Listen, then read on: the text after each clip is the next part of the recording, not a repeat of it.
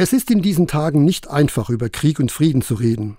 Da wird man schnell missverstanden und Opfer eines medialen Shitstorms.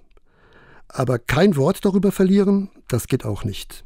Darum leihe ich mir heute mal Worte aus der Bibel, Erfahrungen von Menschen mit Gott und untereinander. Da lese ich, soweit es euch möglich ist, haltet mit allen Menschen Frieden. Klingt schon mal gut. Sollte das mit dem Friedenhalten nicht möglich sein, gilt der Grundsatz Auge um Auge, Zahn um Zahn.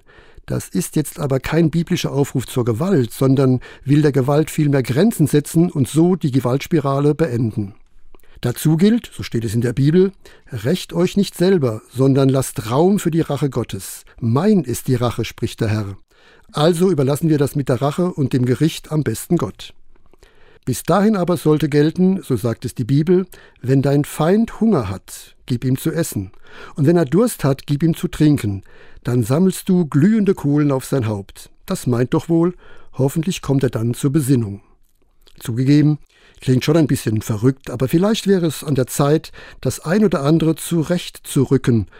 Und wenn es noch so verrückt klingt, wie zum Beispiel, wenn dich einer auf die rechte Wange schlägt, dann halt ihm auch die andere hin. So lese ich es in der Bibel. Eine Utopie oder doch ein ernst gemeinter Appell zur Gewaltlosigkeit? Geht das überhaupt in der momentanen Situation in der Ukraine, in Gaza, im Jemen?